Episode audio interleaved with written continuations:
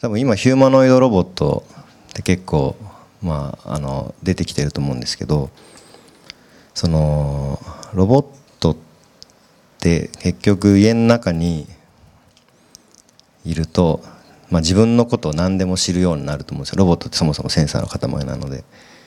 でそういうロボットを家に置いても特に抵抗がないっていう人はちょっと赤を上げてもらってもいいですか、まあ、マイクもついてるカメラもついてるそれこそま距離センサーも 3D スキャナーもついてるっていうようなものが家にあってで常にそのデータはサーバーに、まあ、匿名性は保たれてるけど送られてるっていうようなロボットが家にいて昔の AIBO とはちょっとわけが違いますよね。AIBO はもう別にネットワークにつながってないのでペットの延長上みたいな感じだと思いますけどもう少し賢いなんかロボットみたいなのが出てきた時になんか家に置いても抵抗がない人は赤である人は白でじゃあお願いします。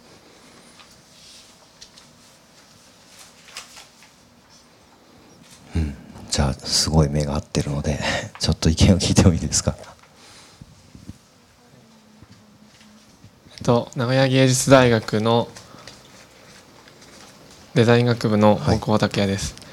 となんかそんなにだいぶ精度がいいロボットとかが家にいるとなんか自分のなんていうのかな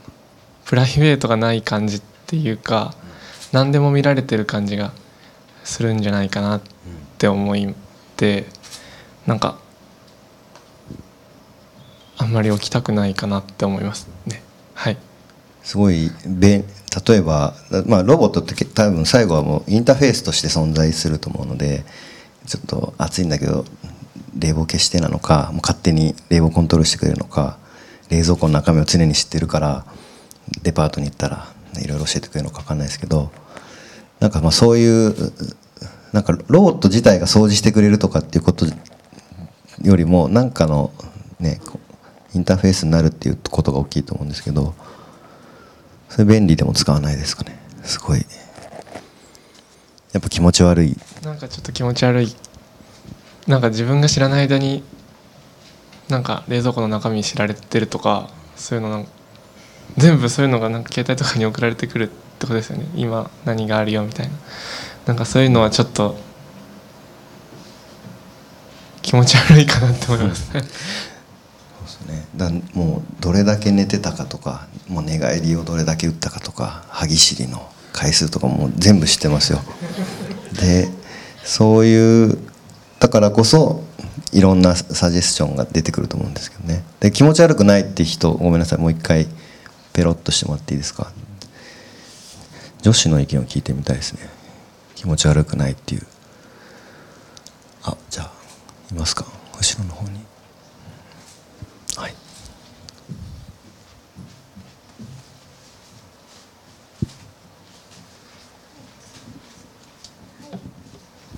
えっとあイヤマスの古氷です。はい。はい。えっと気持ち悪くない意見。はい。えっと、うん、自分のことがあんまりよくわからないんで、教えてもらえるとすごく助かるっていうのが 大きいなるほど。です。あとあの嘘がつけなくていいなって思います。うんね生態で得た嘘つかないっていうことを言ってね、はい、言いますもんね。なんかね。でもまあ訓練すると嘘発見器でね発艦センサーつけても大丈夫になるらしいですけどね。なるほど。話がそれました。じゃあこれはまあラジオが生放送じゃないのであれですけど例えばじゃあセックスをしている姿を横でずっとロボットが見てるとかで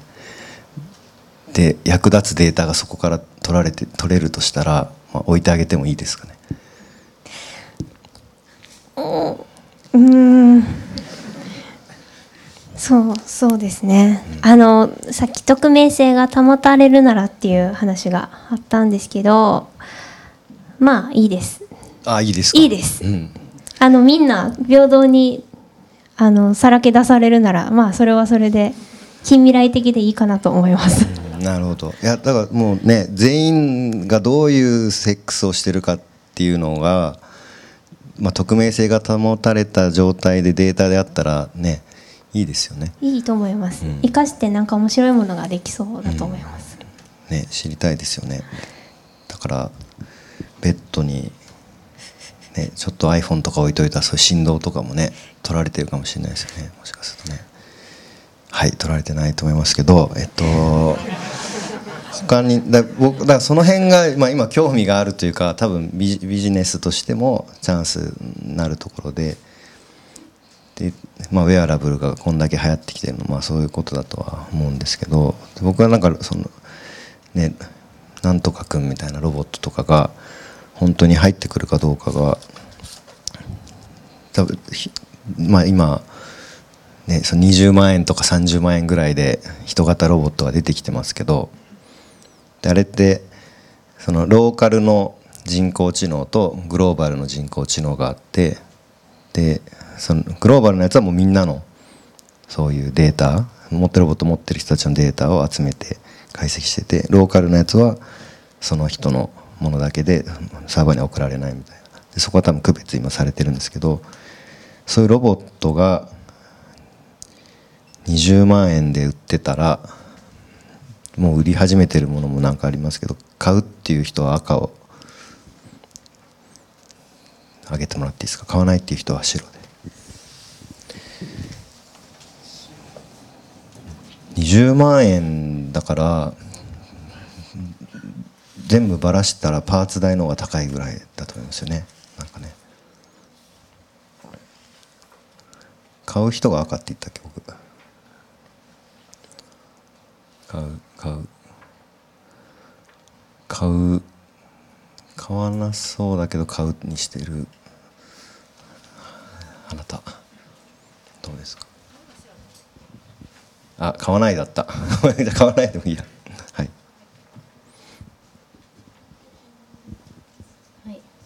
名古屋芸術大学メディアコースの小野田昭恵です。よろしくお願いします。えっと今20万円で買うか買わないかですよね。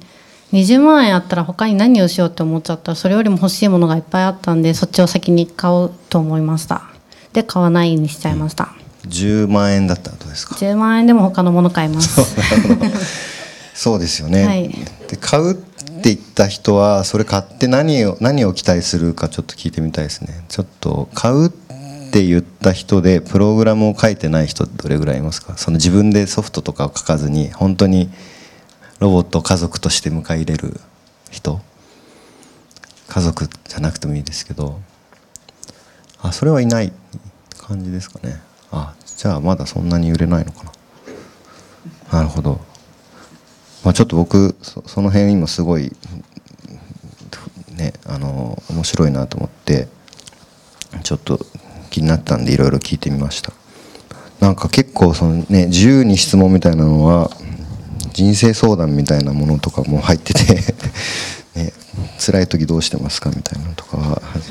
なかなか悩ましいとこなんですけど。うん。そうですね。なんか多分僕の場合そのメディアに出ている感じと実際にやってることとかっていうのも結構まあかけ離れ始めているところもあってななんでしょう、まあ、その映像クリエイターとかっていうこともそうなんですけどなんか意外と普通にあの開発の仕事とかも会社ではやっているので企業のシステムとか。あとはビジュアリゼーションのプロジェクトがまあすごく多いですね。やっぱデータが集まって今みたいにとにかくもうデータはもう至る所から集まってくるんですけどじゃあそれをどうしたらいいかっていうのででやっぱうまく見せる方法とかがなかなか多分見つかってなくてで僕がやった関わったプロジェクトでえっ、とまあ一個多分この仕事があってたおかげでいろいろとお話をいただいてるなってものがあるのでそれをちょっと紹介しますけどちなみにこれをえっ、とホンダのアイルトン・セナの、え走行データを使ったプロジェクトなんですけどこれをご存知な人はえっ、と多すぎたらちょっとまあいいか。ごめんなさい。じゃあこれちょっと紹介しますね簡単に。えっ、とアイルトン・セナーっていうファンレーサーが、えー1989年に走った、えー際の走行データででそれを、あのーまあ、どうやってビジュアリゼーションするかそうどうやってなんか面白く見せるかっていうことを相談されたものでで電通の、まあ、菅野君っていうクリエイティブテクノロジストを中心に、えー行われたプロジェクトででサウンド部分を沢井君っていうサウンドのアーティストでがやって僕がそのビジュアル部分をどうするかって相談をされたものででこれはもう本当に出てきたデータは、まあ、紙のデータだったんですね。で紙のデータでもう普通に、まあ、これはそもそもビジュアライズされている状態ですけどこれをどうやって面白く見せたらいいかっていうのであのまあ、映像とかではなくて実際に鈴鹿サーキットで同じスケールでインスタレーションをやって、まあ、たかもセナがそこで走っているかのように光で見せるっていうようなことをやりました。で、えー、とこれはちょっと完成形だけお見せしますけど。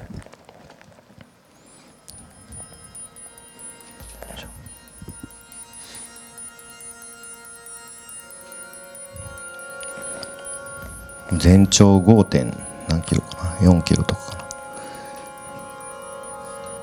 にスピーカーと LED を大量に置いてさっきの走行データをもとに、まあ、音もプログラムで生成してあと光もそのデータを同じく使って展示したってものですね。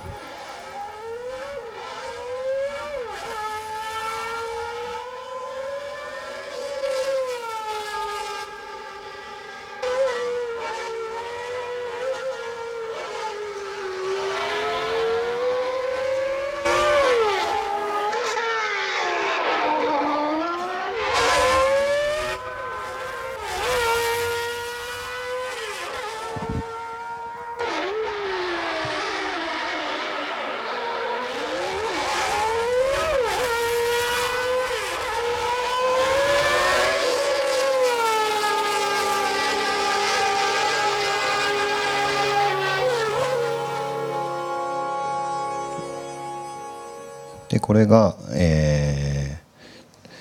ーもう割とストレートな企画なんですけど、まあ大規模だったってこともあってすごく評価をされてでそこからいろいろとビジュアリゼーションのプロジェクトの話が増えてきてであともう一個やったものがこれはねなんかねちょっと質問の中に面白いものがあったのでちょっとそれを見ながらにしようかな。あ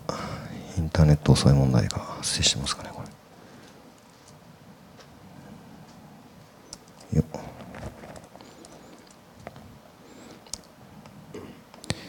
なんか人間ロボにコンピューターに任せられないと思うことは何ですかっていうので株の取引って書いた方ってだと思うんですけどどなたでしたっけ？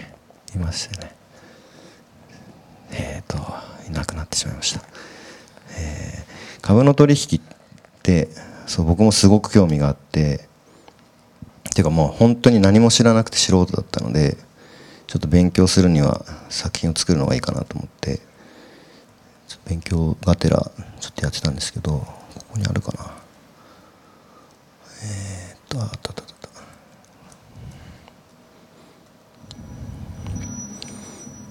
これもまあビジュアリゼーションのプロジェクトでで本当もう株の取引のデータをリアルタイムでずっとあの東証とあとクイックっていうベンダー会社から受け取ってでそれをこれ結果としてはほぼビジュアリゼーションしてるだけなんですけどもともとは自動取引のアルゴリズムを作ってでそれで株の売買をしてで最終的にいくらになるかみたいなことを見せるっていうものだったんですけどあの株の取引ってあれなんですよね。その利益を目的以外でやってはいけないとかいろいろと制限があってちょっと実現できなかったんですけど。で実際にあの株の取引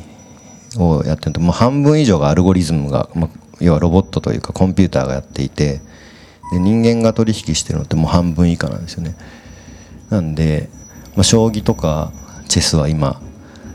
ねロボットとか人工知能に負けちゃいましたけど、まあ、その株の世界とかも結構前からもうコンピューターにはかなわない状態になってて、まあ、その辺が面白いなと思って、まあ、やったのとあとその機械学習をちょっとこれをこのプロジェクトを通じて学ぼうと思ってやってました。それで実際にいろいろやった時にえー、っとそうそうちょっとこれなんか打ち合わせのメモなんですけど。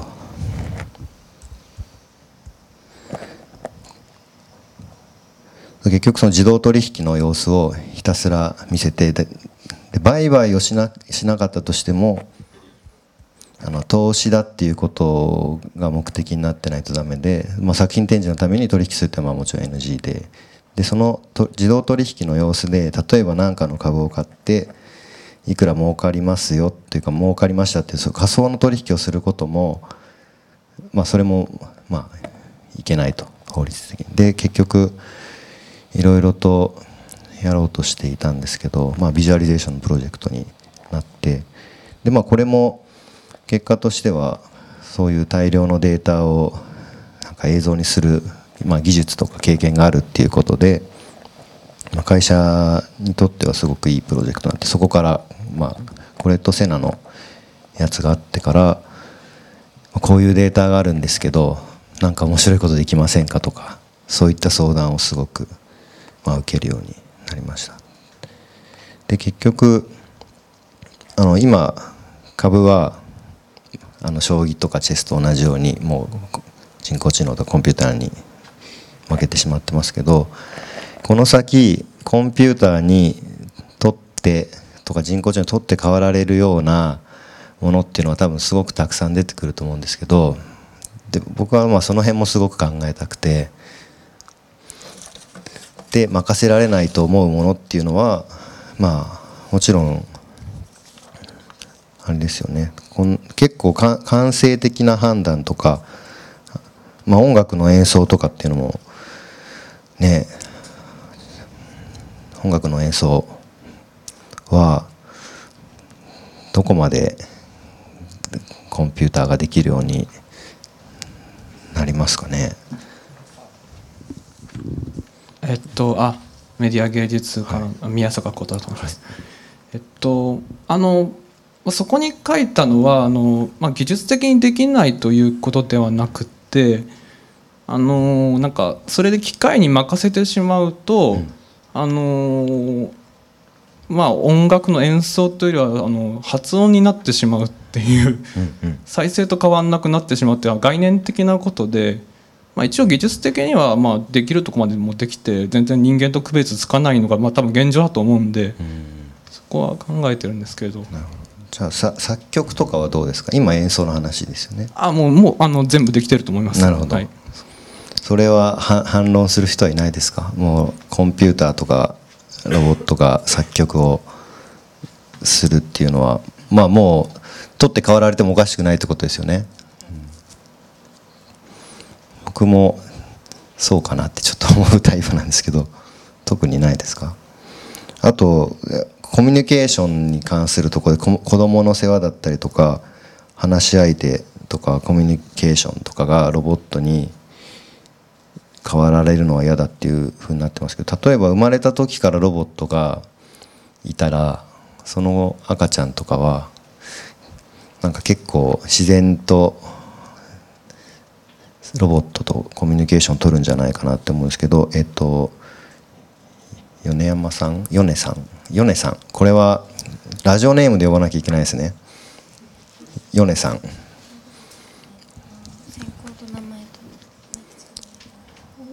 え名古屋芸術大学デザイン学部メディアデザインコースの米山愛子です、はい、ココミュニケーションとかは任せたくない感じですかね。あのなんか iPhone とかに Siri ってあるじゃないですか、うん。あのなんか一人で遊んだりすることあるんですけどなんかそうやって遊び感覚でなんかコミュニケーションを取ったりするのは面白くていいと思うんですけどなんかロボットだけとコミュニケーションを取っていくってなるとちょっと嫌かなって思ってしまいます。まあ、シリってねやっぱシリと会話をしてる様子っていうのもまあちょっと違和感があると思うんですけどそれが人間の形してるロボットとかでもやっぱり同じ感じですかね。どう思います？あの一日一日でこう人間と話す時もあればロボットと話す時もあるみたいなことがあれば、私は受け入れることができると思うんですけど、なんかロボットしかいないみたいな感じになっちゃうとちょっと嫌だなって思っちゃいます。じゃあ生まれてからロボットしか見たことない子供がずっとそのまま中学生ぐらいまで育ったらどういう感じになりますかね？どうどうなりますかね？今の今のロボットぐらいじゃもしかしたらおかしなことになるかもしれないですけどもうちょっと賢くなって。なんかロボットにも、あのすごい嫌なやつ嫌なかタイプのロボットとか、いろんな性格があればなんか変わるんじゃないかなって思います。なんか全部が全部なんかいいやつみたいなうん。ロボットしかいなかったらつまんない人間になっちゃいそうだなって思います。なるほど。何でも言うこと聞く従順なロボだとってことですよねなるほどね。それはそうかもしれないです。あともう一個恋愛は任せられないとかっていうことを言ってるドラゴン。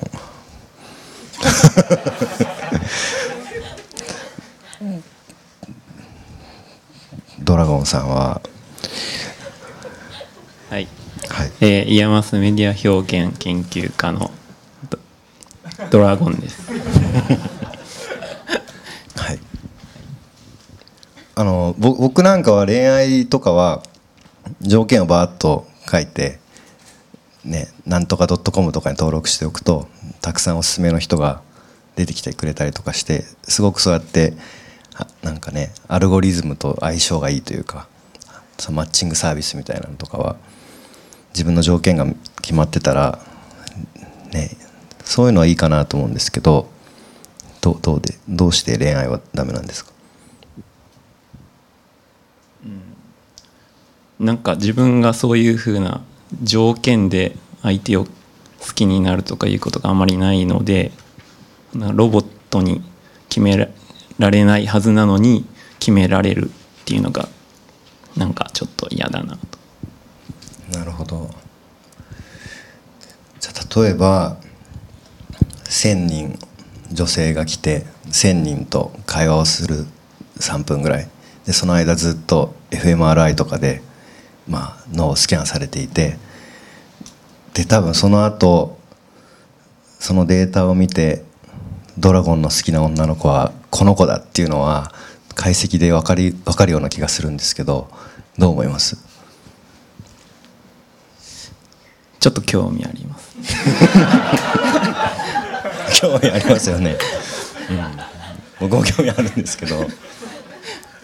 いやなんかそそうね結構パターンとかがいろいろ出てくると思う。まあ心拍とか発汗ぐらいだとなんか、まあ、それも含めていいと思うんですけどだとある程度しか分かんないと思うんですけどなんかねそうもう少し複雑な脳のデータとかが取れたらねお見合いサービスとかにもってこいかなとか思うんですけどね。どうですかね？そういうサービス。なんか押すデータを解析してそれを見せてくれるとこまでは面白いと思うんですけど最終的に決定するときになんかロボットに左右されてる感がなければいいかなと思います。さ最終の意思決定を自分でしているっていう感覚がどっかであればありかなとは思います。まあそう演演出ってことですかねそれは。どうなんですかね。でもせ、まあ、向こうもとにかく1,000人じゃなくても大量にそういうことをやってる人たちがいてこの人とこの人はまあ結婚するまではいかないかもしれないけどかなり相性はいいはずだっていうのはまあ年収とかより分かるかなと思うんですよね。その実際に会って話した時のなんかデータとかを取ってたら。なんか今のお見合いサービスとかはやっぱ簡単に定量ができるものばっかりなので例えば年収だとかあと何がありますかね？ちょっとリサーチ不足ですけど。何ですか？趣味とか？あと何がありますかね？ああいうお見合いサービスに登録する条件とかああいうのに与えるデータって何がありますかね？そういうのを使ったことある人はまあちょっといなそうですけど。何があったらいいでしょうね？でもお見合いサービスに。分かりますかね？話がだいぶおかしなことになってますけど。